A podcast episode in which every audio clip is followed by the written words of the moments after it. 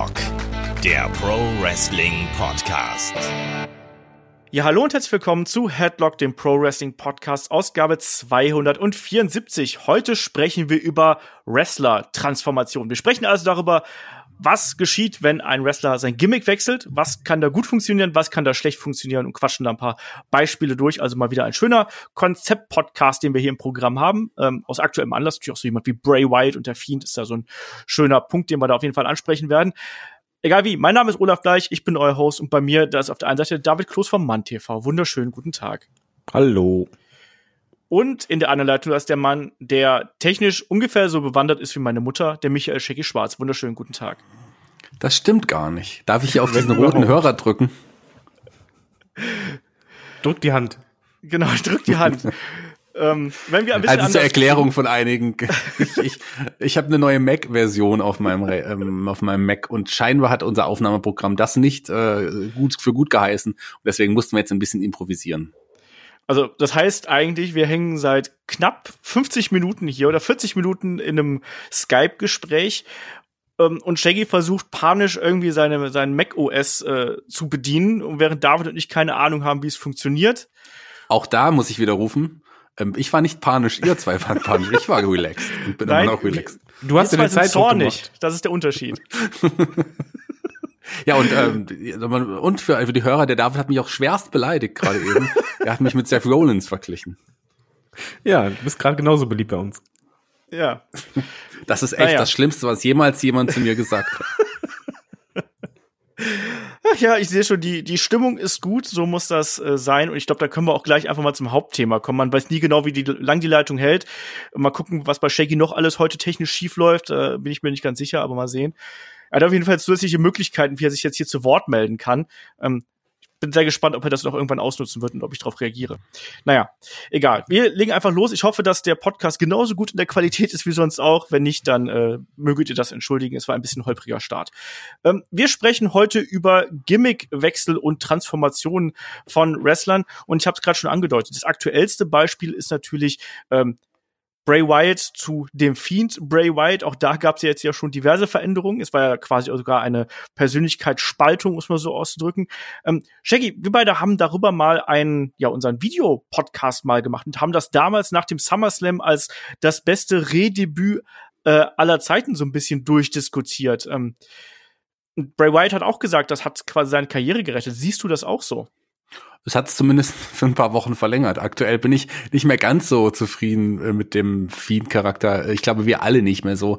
Die WWE hat da ein paar falsche Schritte getan und ein Seth Rollins hat der ganzen Geschichte um Bray White auch nicht so gut getan. Sagen wir es mal so. Aber es ist immer noch ein, ein, ein geiler Wechsel gewesen und ganz abgehakt ist es für mich noch nicht. Also ich, es kann ja noch wieder nach oben gehen. David, wie siehst du das, das Fiend-Gimmick und gerade so in dieser Entwicklung eines Bray Wyatt, dem Eater of Worlds und dann eben hin zu dem Fiend Bray Wyatt?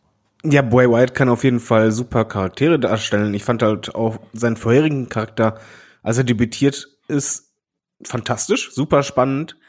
Aber beim Fiend-Gimmick habe ich halt, äh, das wisst ihr, habe ich in der Gruppe auch geschrieben, ich war sehr kritisch oder skeptisch, wie das dann sein wird über mehrere Wochen oder Monate hinweg. Gerade halt im Ring. Und ich denke, es hat seine Karriere dahingehend gerettet, weil er halt in einem tiefen Loch war. Ich weiß aber nicht, ob er dieses Gimmick erfolgreich äh, im, ja, im Main-Event-Bereich äh, noch irgendwie ein, zwei Jahre tragen wird oder ob sich das nicht einfach irgendwann abnutzt. Weil die Gefahr besteht halt bei so einem Gimmick in meinen Augen.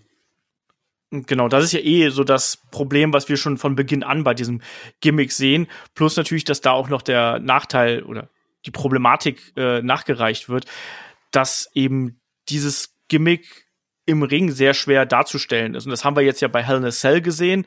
Ähm, und wir werden es jetzt vermutlich dann auch zu demnächst wieder bei Crown Jewel sehen, wo es ja dann auch ein Aufeinandertreffen zwischen Seth Rollins und Bray Wyatt gibt, das auf jeden Fall irgendwo enden muss. Da gibt's ja auch schon Gerüchte drüber, wie das enden könnte, nämlich mit schweren Gegenständen, die man auf den Fiend legt, damit der irgendwie, ähm, ja, die Niederlage hier kassieren kann, ohne dass er an Ansehen verliert. Aber trotzdem, also ich sehe es auch so, dass dieses äh, Gimmick auf jeden Fall einen Bray Wyatt extrem geholfen hat, nochmal eine wirklich wichtige Rolle einzunehmen. Und Shaggy, wir haben es auch schon angesprochen, äh, gerade, dass er auch hier zu SmackDown gedraftet worden ist, war ja auch so eine Geschichte, wo man dann gesehen hat, okay, mit dem Charakter, da, da möchte man noch äh, weiter nach oben hinaus, oder?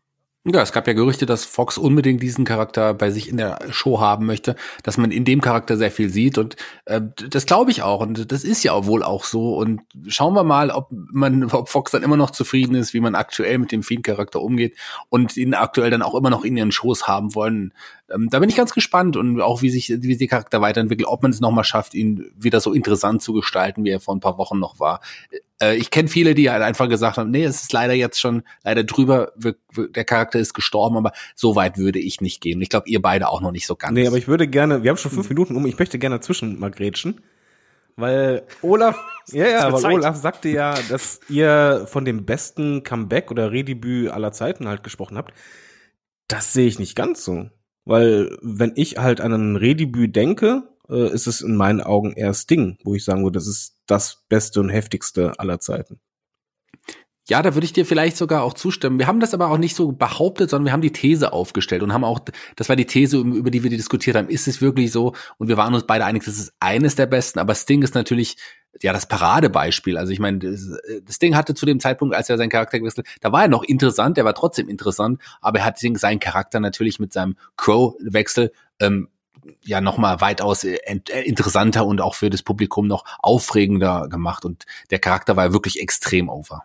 Und natürlich bei Sting konnte man damals ja natürlich auch einen ganz klaren Anstieg in den Ratings und auch in den Pay-per-view-Buys natürlich feststellen. Deswegen wahrscheinlich das äh, beste Redebüt vielleicht schon, weil ich, es ist natürlich auch schon von der Inszenierung her extrem aufwendig gewesen, was man da eben für Bray Wyatt äh, gemacht hat, gerade als das erste Mal beim SummerSlam aufgetreten ist. Ähm, da waren wir doch alle davon begeistert. Also egal, ob es jetzt die Kamerawinkel sind, ähm, die Maske, äh, die Laterne, äh, das Licht und all das, was irgendwie da äh, mit zusammenhängt. Also hat man ja wirklich eine Gesamtkonstruktion eines Charakters quasi geformt bei Sting hat man das auch gemacht, aber natürlich mit etwas äh, anderen Mitteln zur damaligen Zeit, weil ein paar Sachen waren da einfach, einfach nicht möglich. Ähm, zu, zum anderen war es natürlich auch so, dass man da äh, auf andere Ideen gesetzt hat. Mit diesem Crow-Charakter natürlich. Erinnert ihr euch noch an den Geier, den es damals zeitweise ja, gegeben hat? Ja, super. ich fand, bei, bei Sting finde ich es halt so prägnant, weil es auch eine extreme Charakteränderung war. Also ja. wir haben halt oft Gimmickwechsel, die so, bei Way White ist es ja eigentlich nicht so extrem weit weg von dem vorherigen. Es ist ja immer noch mystisch, düster, nur halt jetzt noch mit Horroraspekt dazu. Und bei Sting war es, vorher war er der bunte Strahlemann, Kaugummi, Popstar, Held. Und dann plötzlich, bumm, das komplette Gegenteil. Ja, und auch vorher hat er viel geredet, dann äh, als Crow Sting hat er quasi nicht geredet. Ähm, wobei man da auch sagen muss, bei Bray Wyatt, dass man da quasi aus einem Charakter quasi zwei gemacht hat. Ne? Einmal den Firefly Funhouse Bray White und dann eben den Fiend. Und wie die jetzt miteinander verwoben sind, das ist ja auch noch nicht 100% klar. Ich meine, dass es eine, dass eine dieselbe Figur ist, ist ja ganz, ist ja irgendwie klar. Aber wie da genau die Connection ist, auch da, Jackie, da haben wir auch äh, drüber diskutiert und ähm, ich weiß auch, dass du ein, ein Freund von diversen Thesen gewesen bist, aber bis jetzt haben sie sich ja noch alle nicht so rausgestellt. Du warst ja auch ein Freund der, äh, der Wanderthese, dass der Fiend wandern kann. Ja, ähm, war ich ein Freund der These, weil ich sowas da spannend finde. Ich bin ja auch ein, mag ja auch dieses, äh, dieses Sci-Fi-Aspekte und diese Horror-Aspekte total. Ich mag solche Filme, ähm, ich mag solche Stories. Und ich hätte es cool gefunden, wenn man sowas auch irgendwie eingebaut hat. Klar ist es fürs Wrestling und für die Wrestling-Fans vielleicht auch ein bisschen weit hergeholt und so. Aber es wäre geil gewesen, wenn es wirklich in Erfüllung gegangen wäre. Aber es ist nun wirklich ich wohl nicht so. Und von daher, schade. Idee wäre es, Versuch wäre es wert gewesen, sage ich mal, hätte den Charakter noch interessanter gestaltet. Für mich zumindest, aber kann auch verstehen, dass es vielleicht auch zu viel gewesen wäre für die Fernsehverantwortlichen. Aber glaubt ihr nicht, dass es irgendwann einmal ein Match geben wird zwischen den guten Bray Wyatt und The Fiend? Weil ich traue es der WWE eiskalt zu. Gut, würde nur aber keinen Sinn ergeben eigentlich, wenn man den Charakter wirklich als schizophren Charakter sieht. Äh, Wäre es schwierig, aber klar, also was haben wir nicht schon alles gesehen? Ja, muss man halt nur jemanden finden, der eine ähnliche Statur hat wie Bray Wyatt und den man dann eben unter die Maske stecken ja, mein, kann. Nicht unbedingt. Du machst halt so ein House of Horror mäßig, was äh, abgedreht ist. Dann spielst du damit ein bisschen. Ich, ich glaube, sowas wird früher oder später irgendwann kommen. Also du musst ja vor allen Dingen eine Geschichte erzählen. Das ist ja. das Wichtigste bei einem Gimmickwechsel für mich, dass halt ja nicht nur das einen kurzen Impact hat, sondern was dahinter steckt.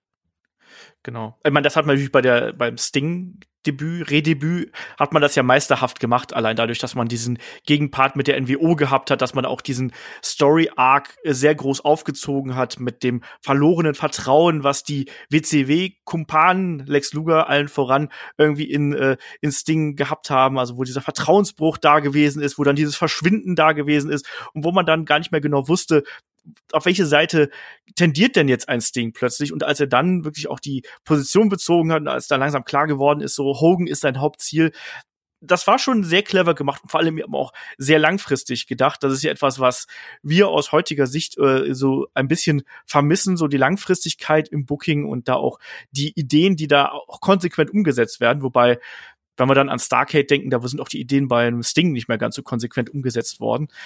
Aber äh, grundsätzlich, ja, da, da hat eben auch vieles Sinn ergeben und auch diesen Mut, den man damals gezeigt hat, ein Sting wirklich komplett aus den Shows rauszunehmen, immer nur hier und da mal zu zeigen und die Leute wirklich so lange quasi ja, die Möhre vor die Nase zu halten, diese Möhre, die der gute Sting damals gewesen ist und der ja auch innerhalb dieser Zeit eine Transformation durchgemacht hat. Also es gab ja auch dann frühe Auftritte von ihm, wo er dann ja auch eine andere Maske gehabt hat. Wie gesagt, wir hatten die Szenen mit dem Geier und sowas das ist all das, wie man das eigentlich aufziehen könnte. Und da kommen wir eigentlich auch ganz kurz mal zu einem Punkt, nämlich einfach ganz global drüber zu sprechen, was gehört denn alles zu dem Repackaging mit dazu? Weil so, das ist ja so dieser klassische Ausdruck, den man äh, immer wieder so auf amerikanischen oder englischen Websites liest.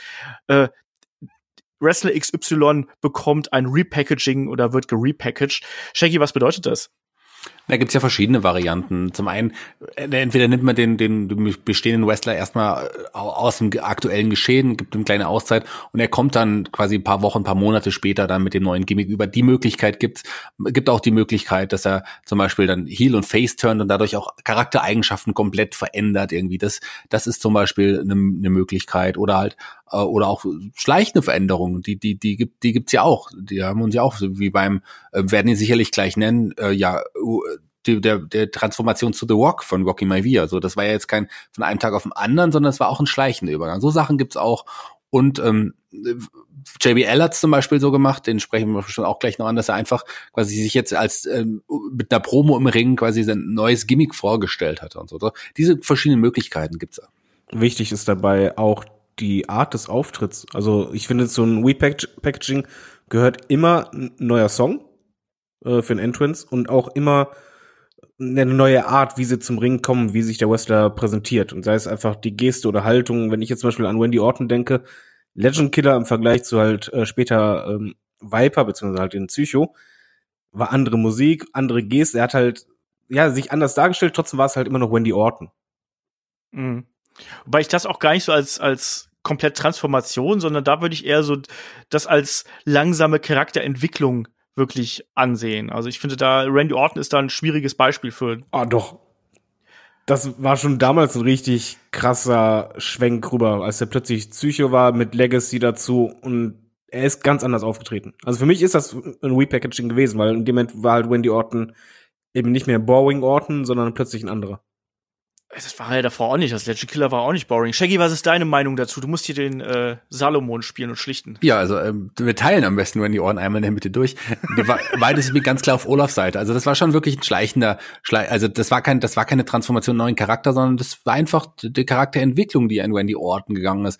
Der war ja der Junge und dann später irgendwann, gerade wenn du jetzt ähm, ja seine Gruppierung ansprichst, da war er ja dann quasi der Erfahrene in der Gruppierung. Also das war eine, eine, eine Weiterentwicklung einfach seines Charakters. Ich finde nicht, dass man ihn da komplett neu aufgestellt hat.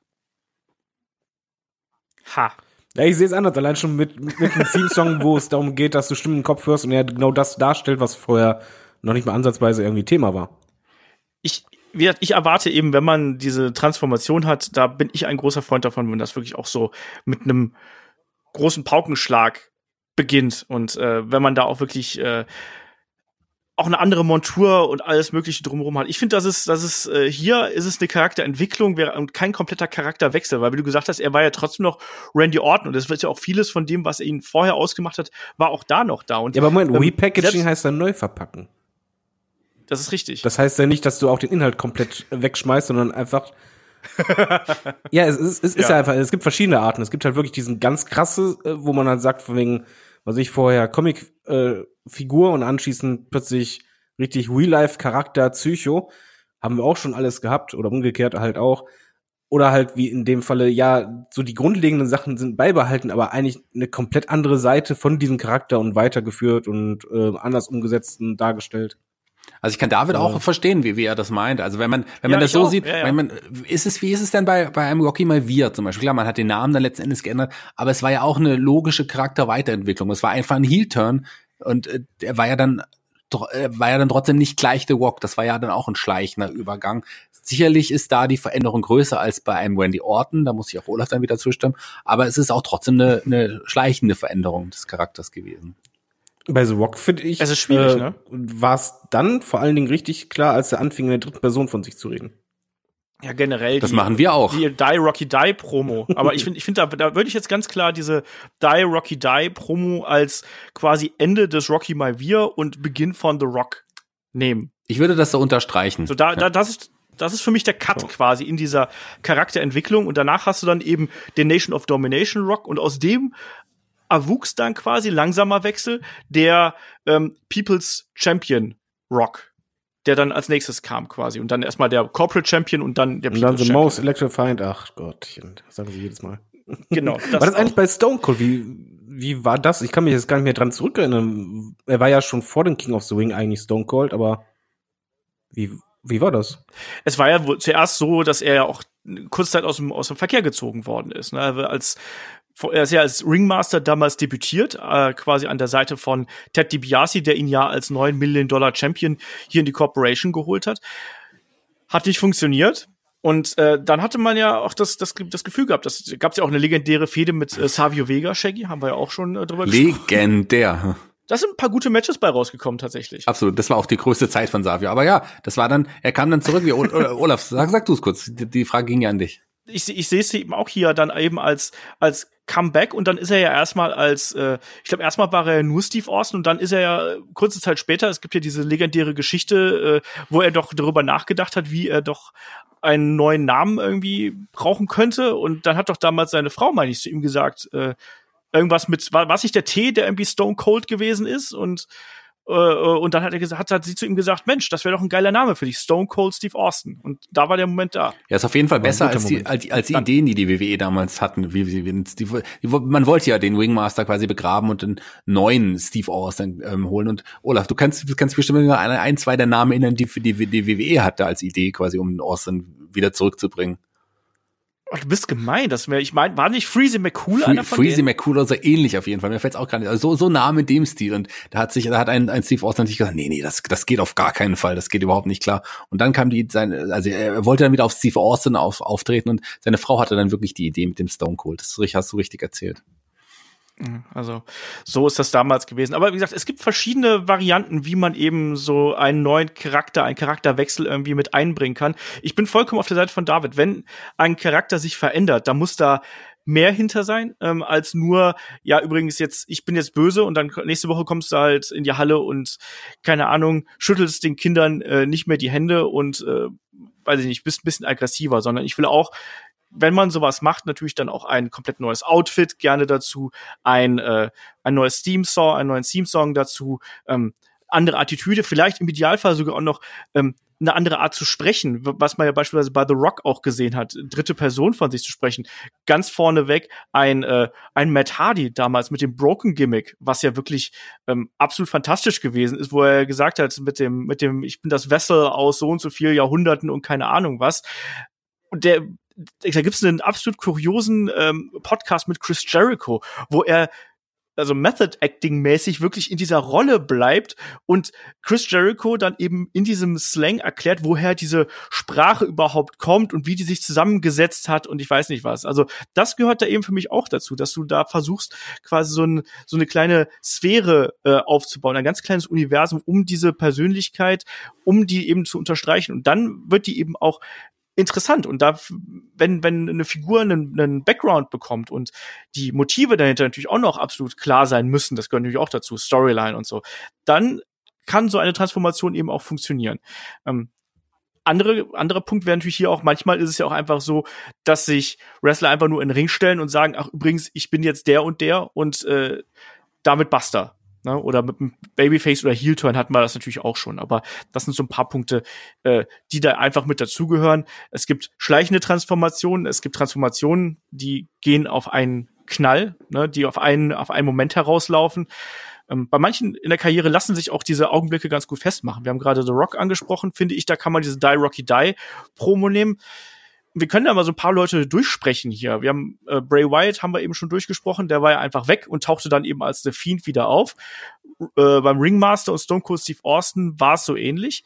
Ähm, Shaggy, weißt du noch, wie es damals bei äh, Triple H zum Beispiel gewesen ist? Weil, wenn wir uns mal dran erinnern, der ist ja erstmal noch als äh, Hunter Hearst Helmsley zunächst ja noch äh, debütiert als äh, Blaublut und davor noch als Terror Rising, wer sich da noch dran erinnert, bei der WCW. Terror Rising noch bei der WCW, genau. Und das Hunter Hearst Helmsley Gimmick war ja dann angelehnt auch an das Terror Rising Gimmick. Das war ja dann auch so ähnlich. Und äh, ja, das war auch kein, ähm, also kein Wechsel von heute auf morgen, sondern das kam dann mit der DX doch auch, der Wechsel, oder Olaf? Genau. Da war es wirklich auch eher so, dass äh, ja die beiden sich hier zusammengeschlossen haben, erst als Gegner, dann als Partner. Und für mich hat das damals erstmal gar nicht so funktioniert. Ich habe diesem äh, Hunter Hearst Helmsley, diesem Blaublut, nicht diesen äh, coolen Charakter abgenommen. David, weißt du noch, wie das damals bei dir gewesen ist? Ich fand, er hat in der Anfangsphase äh, hat er für mich da überhaupt nicht funktioniert. Ja, du hattest halt diesen Charakter im Hinterkopf, äh, hochnäsig und halt over the top. Und ja, ich weiß, was du meinst. Es war anfangs ein bisschen, es passte halt nicht. Es war deplatziert. Du musstest erstmal diesen alten Triple H aus dem Kopf kriegen, damit das halt äh, funktioniert hat. Da muss man halt sagen, ich glaube, alleine hätte es nicht geklappt, aber dadurch, dass er halt mit Shawn Michaels zusammen war und man halt merkte, anfangs war ja wirklich Shawn Michaels halt die tragende Figur da, da ging es dann nach und nach. Ähm, wirklich richtig geklappt hat es aber für mich auch ehrlich gesagt erst dann, als Shawn Michaels weg war.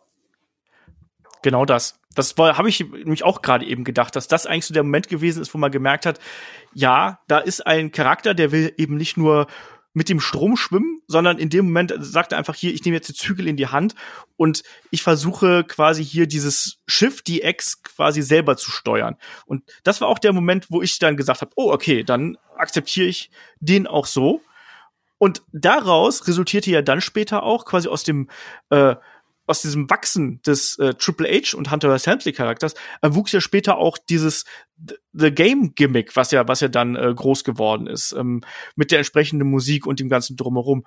Shaggy, weißt du noch, wie das damals gewesen ist? Weil das war ja auch so eine Zeit, ähm, wo dann ja ein Hunter, wenn ich jetzt mal so Pi mal Daumen überschlage, das müsste 98, 99 gewesen sein, der sich körperlich ja verändert hat. Vorher ja. noch auch in den vom Outfit her mit den langen Hosen, neuer Entrance, auch eine aggressivere Attitüde. Da war genau, auch einiges dabei, oder? Aggressiverer Kampfstil, ähm, ja, die Hosen wurden kurz, äh, der Körper wurde äh, muskulöser, also der, der Triple H, den wir heute kennen, quasi das, äh, der The Game, wurde halt wirklich äh, zu so einem Powerhouse.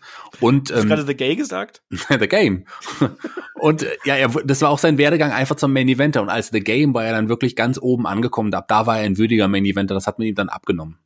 Äh, wisst ihr, was noch super wichtig bei ihm war? Die, mit einer der unwichtigsten, ich habe doch wichtigsten Veränderungen.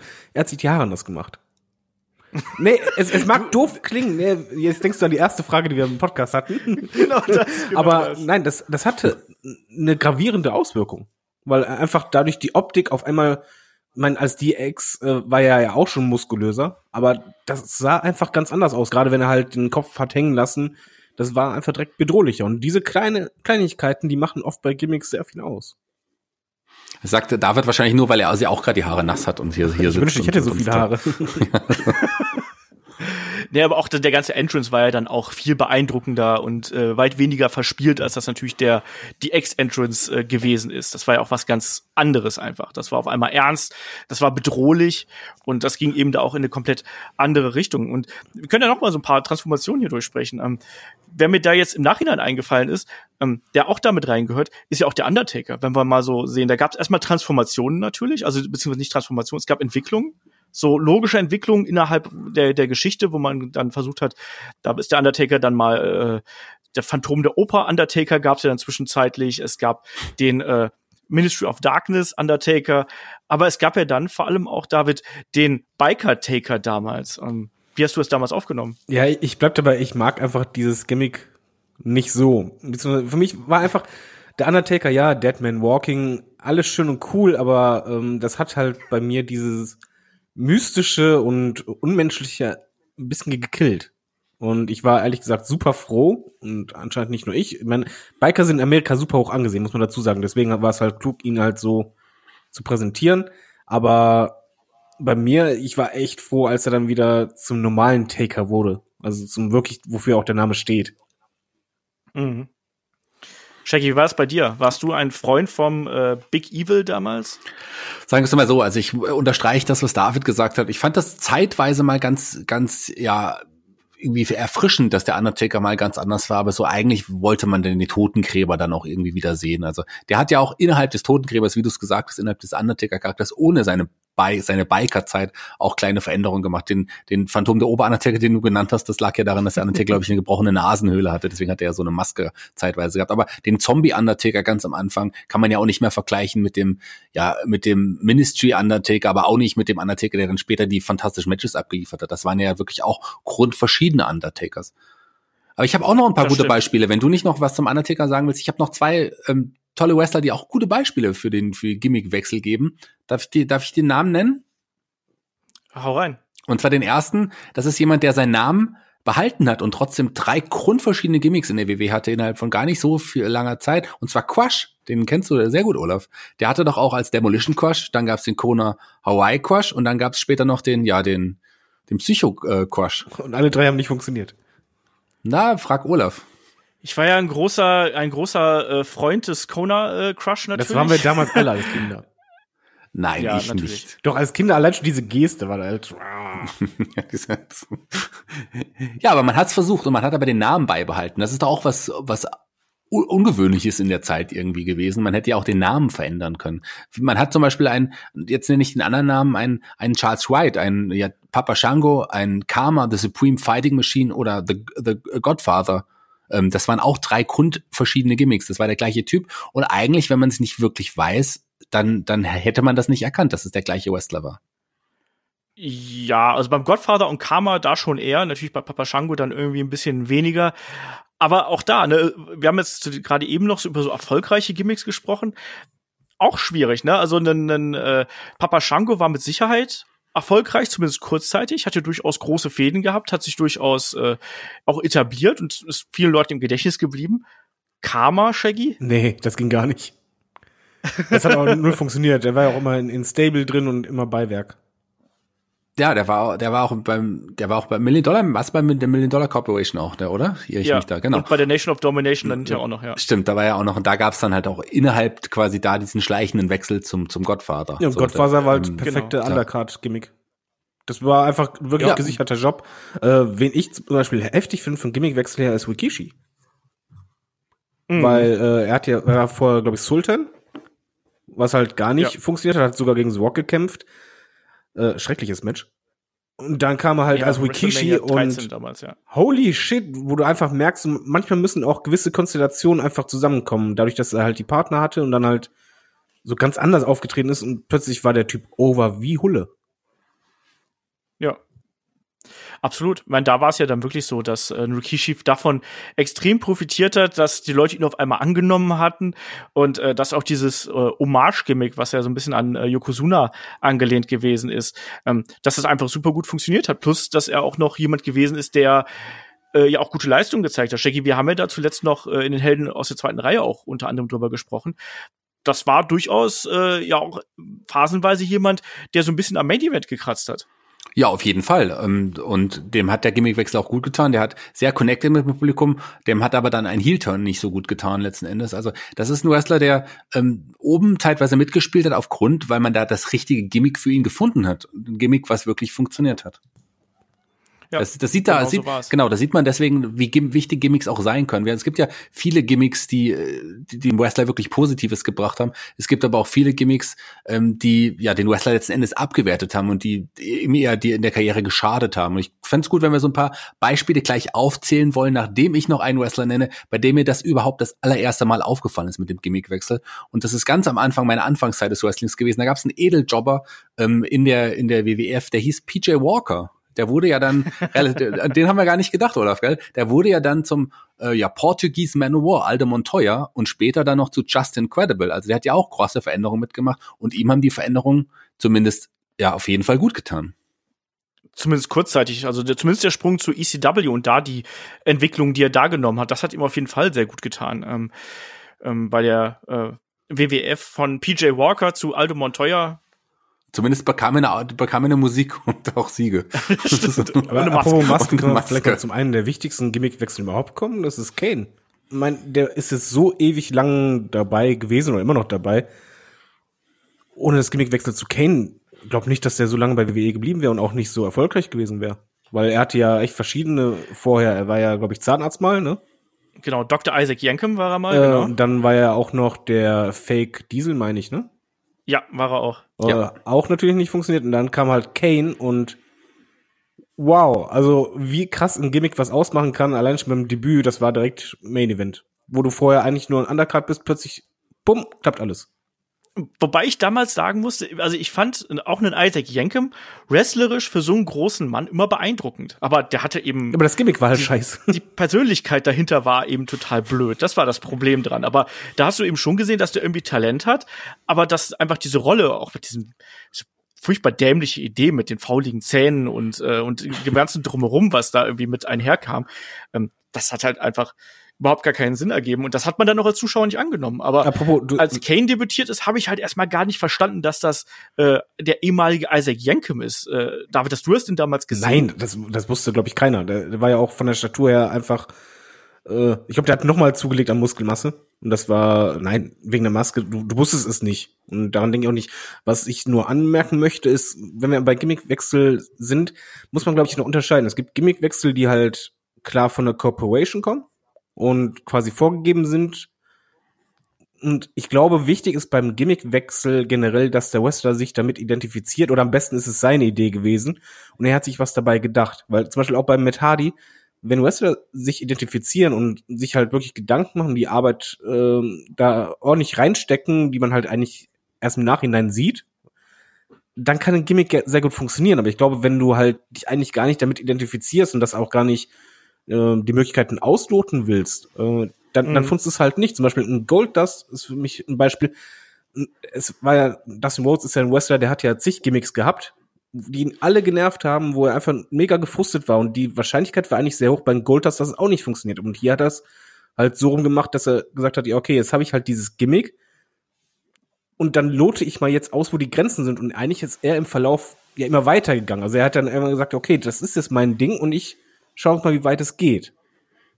Und äh, das macht Ja. sehr viel aus bei äh, Gimmickwechsel.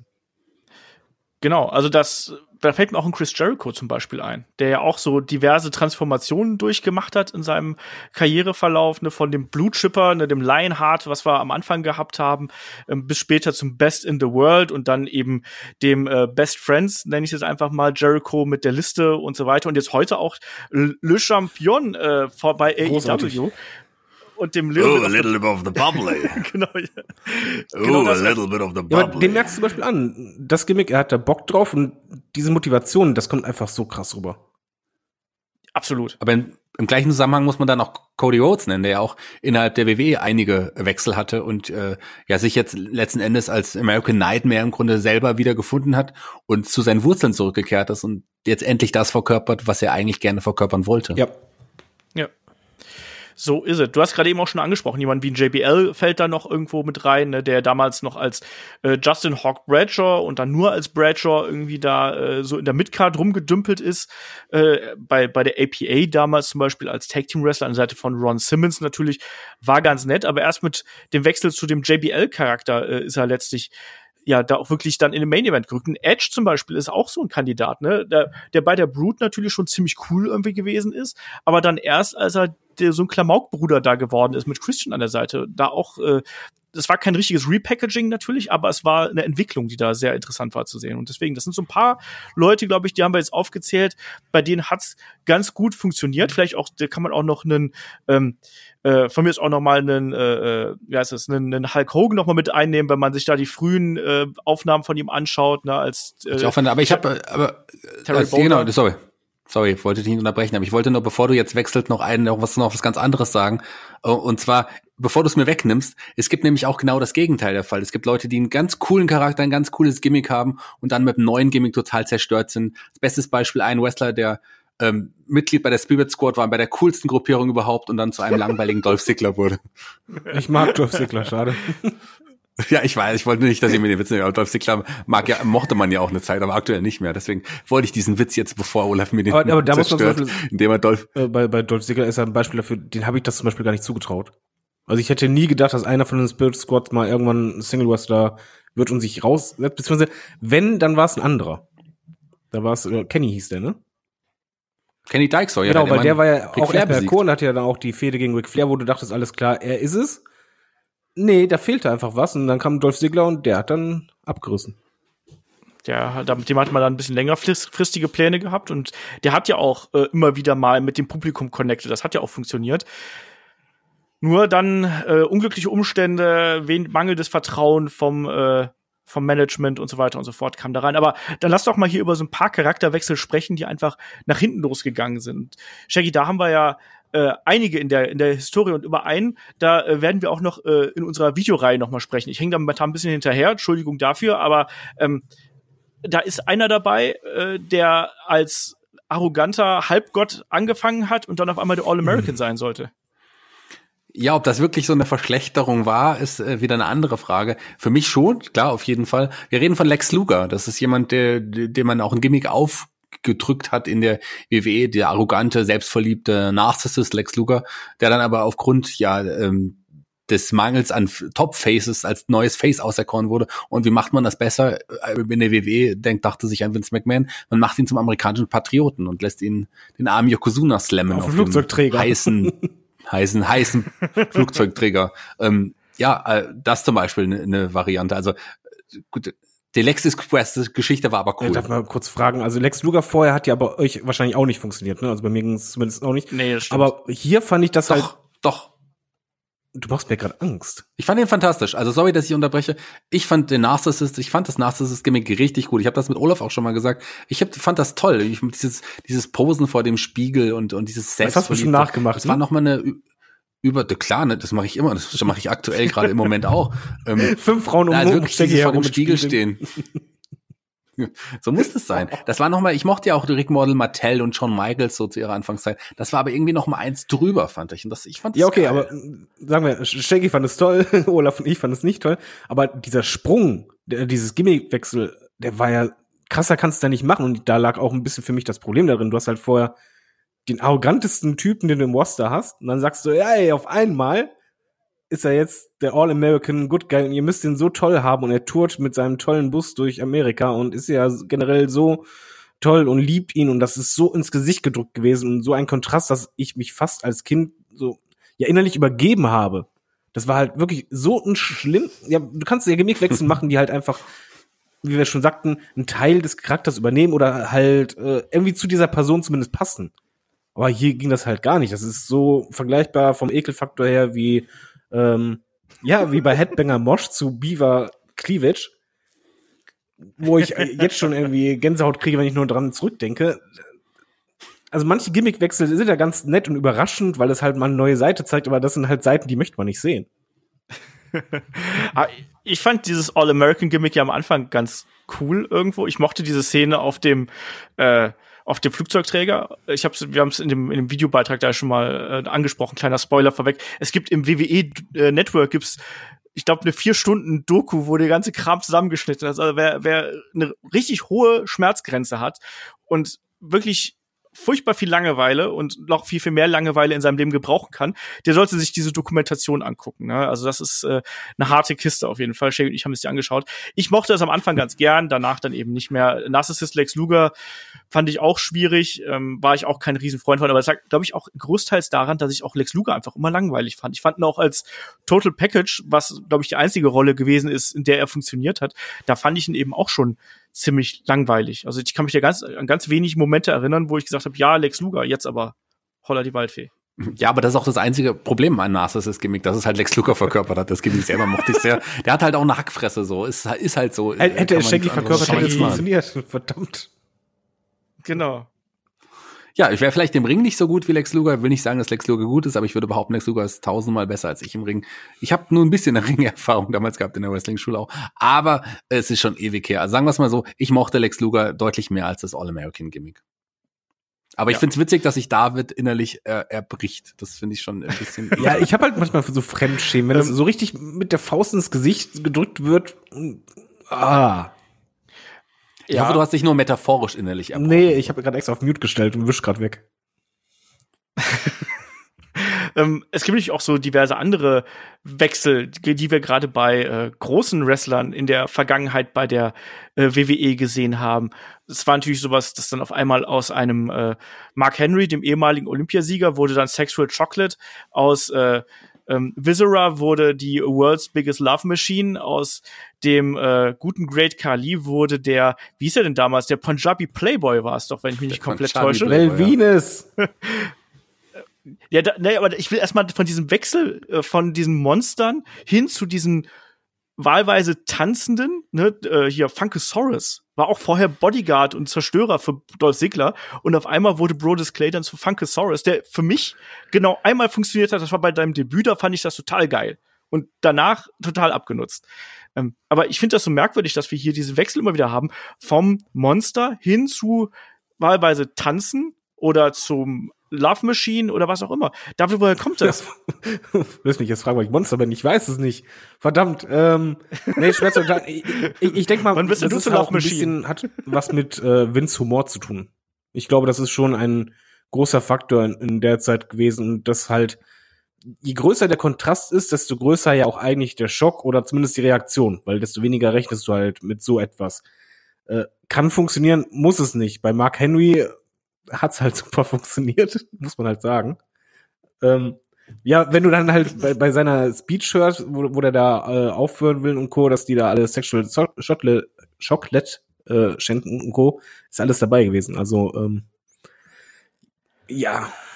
Das ja, aber das war ja dann auch schon nach der Hall of Pain Sache. Ich glaube, da hat Mark Henry sich auch noch mal sehr massiv äh, Kredit für äh, erwrestelt, für die Art und Weise, wie er damals dieses Hall of Pain Gimmick Äh, aber äh, was generell so die, die krassen Gimmickwechsel angeht, also gerade halt Monster zu irgendwelchen Spaßcharakteren oder sexuellen Charakteren, das kann halt auch nicht jeder verkörpern. Und ich glaube, daran äh, steht und fällt das auch, wie sehr man sich selber auf die Schippe nehmen kann. das stimmt. Zum Beispiel jemand, der es nie konnte, bei dem hat man sogar zweimal versucht. Das ist ein Albert. Ja? A-Train damals, der war ja auch Oh, mit ja. Scotty Tohotti zusammen.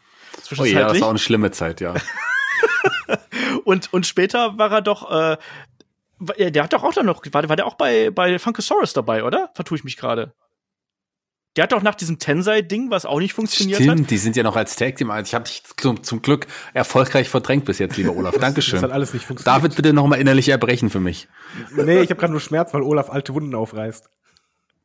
Ich habe aber noch ein gutes Beispiel, ähm, und zwar hatte man, es war in den 80ern, man hatte zwei Wrestler zur Auswahl, die in den, die, die schon sehr erfolgreich waren, die Riesentalente waren und man hatte zwei Gimmicks, die man ihnen aber gerne geben wollte und ähm, hat sich dann überlegt, naja, einer von den beiden, ähm, der wird zum Mr. Perfect und dem anderen, der wird zum Red Rooster. da hat, ja, und einen hat geholfen Red in der Rooster. Karriere, dem anderen hat sie, dem anderen hat sie Karriere zerstört.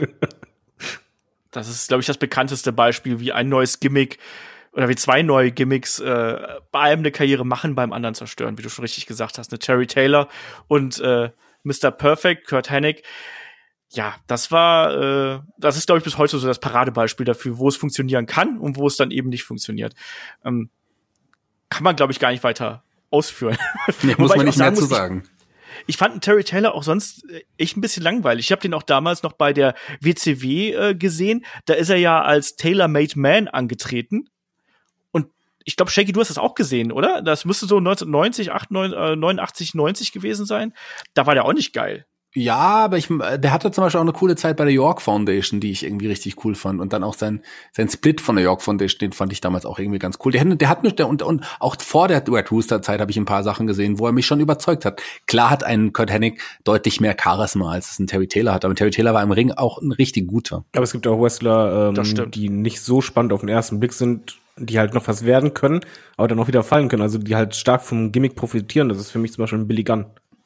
Also das Tag-Team fand ich das halt nicht so prall. Äh, dann äh, New Age Outlaws, super. Und was danach kam, oh, schwer. Was Kein Mr. Fan. Ass? Ja, Mr. S oder, Ja, was, ich- oder Rockabilly. Ja. Rockabilly war Äh, davor. ich meine halt eher ähm, dann irgendwelche Tag-Teams und so. Ach so, du meinst Ja. Billy und Chuck? Das fand das, ich doch fantastisch. Das war also da, schon äh, schwierig. Ich glaube, da gehört dann auch mal zu, bei Gimmickwechsel, ich glaube, ein Wrestler oder eine Company kann sich so viele Gedanken machen, wie sie wollen. Es kommt auch darauf an, ob das Publikum die Person auch in diesem Gimmick sehen möchte. Weil manchmal siehst du halt einen Wrestler und denkst so, nee, sei doch bitte anders. Ja, ganz gutes Beispiel, was du jetzt gerade angesprochen hast, ist dann zum Beispiel der Wechsel von, von Devon Dudley zum Reverend Devon. Das Ja. hat das Publikum überhaupt nicht angenommen. Das wollte, das wollte man nicht sehen. Man wollte, man wollte sehen, wie Devon den Tisch holt, aber man wollte ihn nicht irgendwie sehen, wie er betet. So. Wie am Tisch sitzt, wollte man nicht sehen und Nee, die Kollekte eintreibt. Das ist richtig. ähm, da wiederum auch äh, jemand, bei dem es geholfen hat, dass er das Gimmick gewechselt hat, äh, Deacon Batista. Ne? Der damals noch an der Seite von Reverend Devon ja debütiert ist und dann irgendwann zu dem Animal äh, Batista geworden ist und da wirklich dann auch hervorgestochen ist. Aber als Deacon Batista mit den äh, Kontaktlinsen damals, das hätte auch nicht funktioniert. Äh, noch ein mega Gimmickwechsel, den ich ja auch nirgendwo in der Liste sehe. Finde ich eigentlich traurig. Äh, New Day. Weil, ganz Ja. ehrlich, die drei Wrestler, die hätten es nie einzeln, glaube ich, an den Top geschafft und dann eigentlich mit einem Gimmick, was zum Scheitern verurteilt war und dann haben die das halt selber immer mehr erweitert, dass es irgendwann einen Hype gab. Weißt du, David, deswegen steht hier nicht alles drauf. Man muss ja auch noch mal Überraschungen hier offen lassen, weißt du? Ja. Ja, aber es, es ist für mich ein Paradebeispiel für Stimmt Gimmick absolut, ja. Change äh, mit super Effekt für alle. Genau das. Auf jeden Fall. Ich habe auch noch ein Gimmick, hinter das ich ein sehr, sehr großes Fragezeichen setzen müssen, will. Und dann habe ich noch eins, hinter dem ich wahrscheinlich eher ein Ausrufezeichen setzen würde, zu eurer Verwunderung. Aber kommen wir erstmal Aber zum Fragezeichen. nein, nein, sag nicht, welches welches ist. Okay, dann sage ich, dann fange ich einfach ganz anders an und nenne Wrestler, der in den ja, 80ern auch ähm, sehr erfolgreich war und auch eine große Fanbase hatte ähm, und den man dann aber ja lange Zeit nicht gesehen hat und der dann Anfang der 90er zurückkam. Ich rede von Tony Atlas als Saba Simba, als der tanzende, ja, man muss es sagen, sorry, Neger.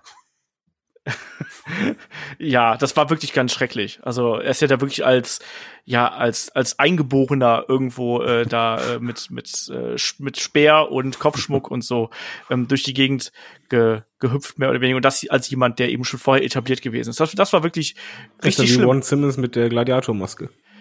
Schlimmer, aber schlimmer. Ich würde, ich glaube, Tony Atlas, Tony Atlas war schlimmer. Ja, Vince hat lange dazu, äh, Dunkelhäutige irgendwie als Krieger darzustellen. Entschuldigung, ist so. Ja, Es ist halt Klischee-Denken, ne? Also das das das ist irgendwie so, ne? Dann bringe ich jetzt das andere Beispiel. Da reden wir mal nicht über, über dunkelhäutige Menschen, reden wir über weiße Menschen. Ich rede von dem Wechsel von Chavo Guerrero zu Curvin White. Oh. Da würde ich nämlich zu eurer Überraschung wirklich jetzt mal ein Ausrufezeichen hintersetzen. Ich fand das Gimmick gar nicht so schlecht wie viele andere. Ich fand, das, das hätte was werden können. Der hat es super verkörpert. Da war Chavo am Mike besser denn je, muss ich sagen. Ähm, ich glaube, da kam halt der frühe Tod von Eddie Guerrero dazwischen. Wer weiß, wie sich das Gimmick entwickelt hätte. Wer weiß. Ich fand's cool. Das Gimmick war aber super schwierig und äh, äh, extrem rassistisch einfach von Und vorne es hat einfach hinten. nicht funktioniert beim Publikum. Also er hat ja sein Bestes gegeben. Also, aber da ist halt der Punkt, will das Publikum denjenigen so sehen? Ich meine, er war eh nicht der interessanteste, aber das ging ja gar nicht. Also es war ja Totenstille bei den Promos. Ja, bei seinem Debüt nicht unbedingt. Debüt. Und es gab auch schon Reaktionen. Aber das Gimmick hat er ja gar nicht so lange, lange performen dürfen oder lange darstellen können, weil, wie ich es gerade gesagt habe, man hat ja dann Eddie Guerrero tot aufgefunden und dann konnte man einfach dieses Gimmick auch nicht weiterführen. Klar war es rassistisch, war kein cooles Gimmick, aber ich finde, er hat es cool verkörpert und vielleicht hätte man mit noch einem kleinen Wandel oder so, hätte er es vielleicht auch noch mal wirklich anders porträtieren können. Dann wäre es vielleicht cooler gekommen, aber das ist nicht so schlecht, wie es gemacht wird, dieses Gimmick. Ja, ja, weiß nicht. Also White nicht. Glaubenfrühstück. ich, ich fand das damals schon ganz furchtbar, aber ich fand auch Chavo Guerrero immer furchtbar langweilig. Das Apropos mit äh, dazu. furchtbar, es gibt ja auch furchtbare Gimmicks, aus denen Wrestlern halt echt was rausholen, womit du nicht rechnest. Zum Beispiel Hurricane Helms ist für mich ein Beispiel. Das Gimmick ist eigentlich total für einen Eimer zu einer Zeit, wo eigentlich Comic-Gimmicks nicht funktionieren können. Aber der hat halt das Beste rausgeholt. Und das hat funktioniert. Das stimmt. Du greifst jetzt aber in eine, eine einen Teil des unseres Plans vor. Du Sack. Penis. Nein, das, aber, aber du hast, du hast Jawohl. Äh, du, du hast natürlich absolut recht. Klar, es gibt natürlich auch manchmal Quatschgimmicks, aus denen dann wirklich das Beste äh, rausgeholt wird. Hurricane Hams fand ich damals auch richtig gut. Es gibt aber auch andere Superhelden-Gimmicks, die natürlich ein bisschen äh, problematisch gewesen sind. Stichwort äh, Arachna-Man zum Beispiel. Shaggy, ich glaube, du wolltest gerade was sagen. Ähm, nee, ich würde sagen, machen wir einfach da weiter. Im Grunde haben wir, haben wir alles, haben, haben, habe ich alles gesagt, was ich sagen wollte. Genau, wir haben auf der einen Seite jetzt äh, Gimmickwechsel gehabt, wo äh, es den Leuten Erfolg gebracht hat, siehe Stone Cold, Steve Austin, Triple H, The Rock und so weiter und so fort. Auf der anderen Seite haben wir auch darüber gesprochen, dass manchmal auch eine Transformation Wrestlern schaden kann und womöglich einen, ja, einen hoffnungsvollen äh, Neuanfang irgendwie relativ schnell vor die Wand fahren kann. Und jetzt haben wir aber noch einen Vorschlag äh, bekommen vom äh, Frank, als ich letztens mal ähm, nach, nach Themenideen irgendwie äh, gefragt habe. Und er hat ge ge gemeint, spielt doch mal eine Runde Recycle a Gimmick. Die Grundidee dahinter ist ganz einfach. Ähm, nämlich, wir quatschen jetzt hier einfach mal über ein paar Gimmicks, ähm, die es in der Vergangenheit gab und äh, sprechen mal darüber, ob die heutzutage noch funktionieren würden oder ob man die anpassen müsste. Und da habe ich gerade schon, deswegen habe ich gerade den David auch so ein bisschen angeraunzt hier, dumm von der Seite. Da war nämlich der Superheld, Hurricane Helms war nämlich dabei. wenn wir gerade schon dabei sind, David, funktioniert so, würde sowas heute noch funktionieren? Ein Superheld. Wir sind in den Zeiten von Avengers. Meiner Meinung nach äh, nicht. Das hat damals funktioniert, wenn man sich vorstellt, wie die Zielgruppe war. Die haben halt auch gerne was getrunken. Es war eine Partystimmung und da war einfach von wegen, ey, lass doch einfach Spaß haben und äh, nimm nicht alles zu ernst. Und gerade in Zeiten vom Internet, wo man alles ernst nimmt äh, und gerne alles real haben möchte, so wie ich auch. Nein, das würde in meinen Augen nicht funktionieren. Shaggy, glaubst du, wir brauchen mehr Superhelden im äh, Wrestling? Wir brauchen nicht mehr Superhelden, aber ich glaube, dass zumindest, wenn es der richtige Wrestler wäre, der das, den Charakter verkörpert, würde das absolut fantastisch funktionieren. Ich würde das feiern. Ich bin ein großer Superhelden-Fan und ich glaube, da gibt es etliche Leute, die das auch feiern. Natürlich muss man es mit einem ironischen, ähm, ja, mit einem ironischen Anstrich annehmen, dann dieses Gimmick. Das kann man nicht 100% ernst nehmen. Das wurde es damals nicht und es dürfte es dann halt auch nicht. Und ich glaube, das würde tatsächlich fantastisch funktionieren. Es kommt natürlich darauf an, wer das verkörpert. Ja, ähm, Hurricane Helms hat ja letztlich auch dadurch funktioniert, dass er sich ja auch selber nicht ernst genommen hat und dass ja selbst die Wrestler im Ring mit ihm ihn teilweise nicht ernst genommen haben. Also wir erinnern uns ja an diesen Moment, ich glaube, war das nicht im Royal Rumble, wo er versucht hat, äh, Triple H und Stone Cold Steve Austin in einem Rutsch rauszuwerfen und äh, sie ja, beide am, am Hals gepackt haben und sie dann im hohen Bogen rausgeworfen haben und vor allem dieser Blick so, sag mal, was will dieser kleine Typ da? Also hatte was von Bud Spencer Film. Ja, und äh, mein Hurricane Hems funktioniert heute noch. Also der der geht ja heute noch oder nicht heute, aber heute arbeitet er bei WWE, aber vor äh, ein paar Jahren und letztes Jahr war der doch bei Superstars of Wrestling auch hier in Deutschland unterwegs. Ähm, der funktioniert immer noch und ich glaube, dass in einer gewissen Art und Weise als Comedy-Gimmick, glaube ich, kann ein Superheld noch funktionieren. Und ganz kurz zu Hurricane, das hat ja Roman Reigns. Äh, gut, der ist ja auch jetzt das ja das gutes Beispiel, wie, wie Superhelden nicht funktionieren sollten, aber das ist ja auch kein Superheld mit Cape. Ein Superheld braucht natürlich immer ein Cape. Wenn Roman Reigns ein Cape hätte, dann würde er, glaube ich, gefeiert werden von anderen Leuten. Das wäre ein bisschen geil, Entschuldigung. Ich finde eh, dass im Wrestling viel zu selten Capes getragen werden. Um das Eben, mal jeder sollte ein Cape tragen. Jeder. Aber nochmal zu Hurricane Helms. Das war halt auch der richtige Wrestler, der dieses Gimmick verkörpert hat, weil der war großer Wrestling-Fan und natürlich, äh, der super Superhelden-Fan, meine ich natürlich. Und der hat es ja auch, ähm, ja, der hat ja auch die, die Queen Lantern-Tattoo auf dem Arm gehabt. Also der war schon immer Superhelden-Fan und das hat sich ja irgendwie bei so einer, bei so einem Segment, wo sich die Wrestler ja so ein bisschen verkleidet hatten, das war irgendwie so ein Halloween-Segment oder ein, ich weiß es nicht mehr ganz genau, da hatte sich ja das erste Mal als Superheld verkleidet und das kam so verdammt gut an. Das war ja auch die Idee von mir selber und er hat die Idee auch weitergebracht. Er hat die Offiziellen überzeugt, als Superheld aufzutreten. Die Idee kam ja auch von ihm und er wollte das so und er hat das einfach großartig dargestellt. Auch dieser an, an, der Seite noch dann mit seinem mit Rosie und ja Mighty Molly nicht unbedingt, aber so ähm, das hat auch noch funktioniert. Also das war schon cool und wie gesagt, wenn es der richtige wäre, würde das heute absolut noch funktionieren. Das glaube ich schon. Du meinst dem Superhero in Training, kurz Shit, Rosie? Genau. Okay, gut. Ich wollte das nur noch mal hier äh, Buchstabe für Buchstabe äh, ausführen. Ähm, wo wir gerade von Ironie gesprochen haben, würde sowas wie Eugene heutzutage noch funktionieren? Damals hat es ja zumindest phasenweise geklappt. David kichert und darf auch antworten. Entschuldigung, also wir sind 2019 in einem Jahr, wo du eigentlich, egal was du sagst, äh, irgendjemanden auf die Füße trittst und jemand äh, diskriminierst oder sonst irgendwas. Ich möchte mal gerne sehen, wie die WWE da abgehen würde, wenn die jetzt nochmal sowas wie Eugene bringen würden. Zum einen, ich möchte das nicht unbedingt sehen, aber zum anderen, ich meine, die würden ja tausend Leuten zeitgleich auf die Füße treten. Am besten noch eine Frau, die das darstellt, dann haben sie alle an der am Hals hängen. also, nee, das ist ganz so, mal ehrlich, du trittst da wirklich heute jeden irgendwie, weißt was ich meine. Ja, natürlich. Also äh, kann ich vollkommen nachvollziehen. Ich glaube, ich würde mich da auch äh, äh, nicht wohlbar fühlen. Shaggy, wie wär's bei dir? Glaubst du, sowas kann auch gehen? Ähm, ich glaube, das sollte man, sagen wir es mal so, ich würde es wahrscheinlich feiern, aber man sollte es nicht machen. Ich glaube, in der heutigen Zeit sollte man das definitiv nicht tun. Man hat ja, ähm, das ist jetzt Vorsicht, Ironie, ähm, man hat ja einen anderen Charakter, der ähm, leicht, leicht dümmlich und leicht zurückgeblieben wirkt, aber den setzt man gerade als, ja, als Universal Champion ein. Alter. Ja, das lassen wir einfach mal so stehen. Shaggy ist heute. Unkommentiert. Äh, ja, ist heute Anti-Rollins irgendwo. Ähm, wo wir gerade bei Dingen sind, die vielleicht heutzutage nicht mehr gehen, was ist denn mit dem bösen Ausländer? Ähm, Muhammad Hassan habe ich hier hm. einfach mal so exemplarisch aufgeschri aufgeschrieben, der ja äh, damals äh, ne, mit den Terroristen den Undertaker platt gemacht hat. Äh, Entschuldigung, nicht Terroristen, maskierten. Shaggy.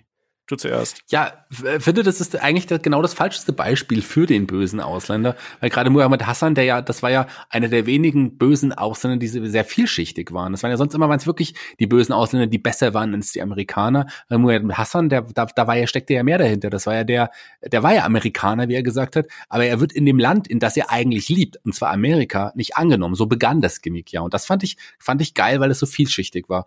Und ähm, das äh, fände ich interessant, spannend, das Gimmick so nochmal irgendwie zu probieren.